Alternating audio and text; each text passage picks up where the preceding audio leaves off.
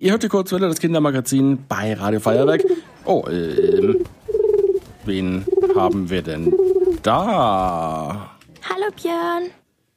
Hallo. Äh, woher kennt Sie meinen Namen? Achso, den habe ich im Radio gesagt. Darf ich vorstellen, das ist Mali, unsere äh, neue Luftreporterin für die Kurzwelle. Ja, ich bin schon ganz aufgeregt. Heute schalte ich mich nämlich zum ersten Mal in meinem Taubenleben ins Radio. Ich muss euch etwas fragen.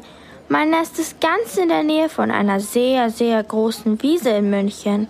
Immer nach dem Aufstehen setze ich mich auf eine riesige Frau und genieße den Ausblick.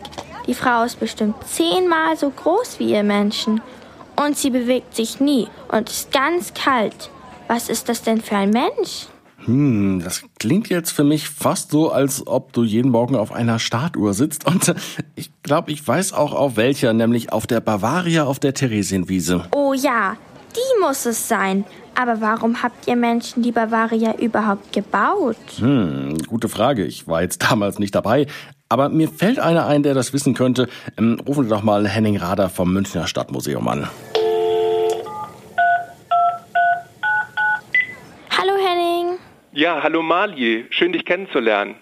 Nun, die Bavaria wurde errichtet quasi als Denkmal für Bayern, für das Land und seine Einwohner, seine Bevölkerung.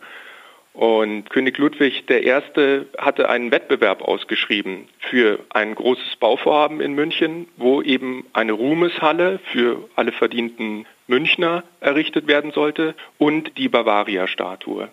Verstehe. Mir ist aber immer noch nicht ganz klar, warum König Ludwig diesen Wettbewerb für die Bavaria-Statue überhaupt ausgeschrieben hat. Er hat sie ausgeschrieben, weil er quasi dem bayerischen Volk und dem Land ein Denkmal setzen wollte.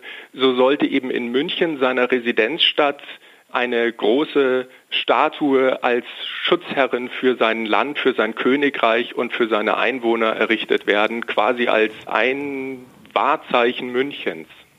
Ich habe jetzt mal parallel gegoogelt. Die Bavaria ist ganze 18 Meter hoch und komplett aus Bronze gegossen. Ähm, deswegen konnte der Künstler sie auch nicht am Stück gießen, sondern musste sie in vier Teile teilen. Ähm, morgen hat die Bavaria übrigens Geburtstag und wird 170 Jahre alt. Und es gibt ja auch noch eine kleine Besonderheit, Henning, oder?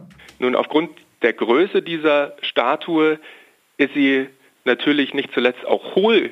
Man kann also bis auf den heutigen Tag die Bavaria betreten und es führt eine kleine Wendeltreppe zu einer Plattform im Kopf der Bavaria. Und dort gibt es auch zwei Sitzbänke. Und oberhalb der Augen der Statue kann man quasi von dort, vom Inneren des Kopfes, hinausschauen auf die Theresienwiese. Das klingt ja spannend. Kann ich da auch mal reinfliegen? Das ist ganz einfach. Wenn du mal weiter runterfliegst, da kannst du kleine Öffnungen entdecken, wo du in die Statue selber reinfliegen kannst. Danke, Henning und Björn. Jetzt verstehe ich endlich, wo ich immer sitze. Jetzt muss ich aber wirklich los und das Loch über dem Auge finden. Hat mich gefreut, dich kennenzulernen, Mali. Schönen Tag noch. Tschüss. Ja, viel Erfolg beim Suchen, Mali, und toll, dass du uns in der Kurzwelle hier besucht hast und hoffentlich bis bald. Ähm, momentan hat die Bavaria für Besucher übrigens geschlossen, hm, wegen Corona. Also die Bavaria ist jetzt nicht mit Corona infiziert, aber äh, da im Kopf oben, da ist es einfach sehr, sehr eng. Ich war da vor ein paar Jahren mal oben und also Abstand halten geht da einfach nicht.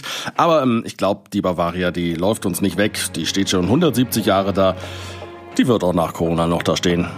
Ganz sicher.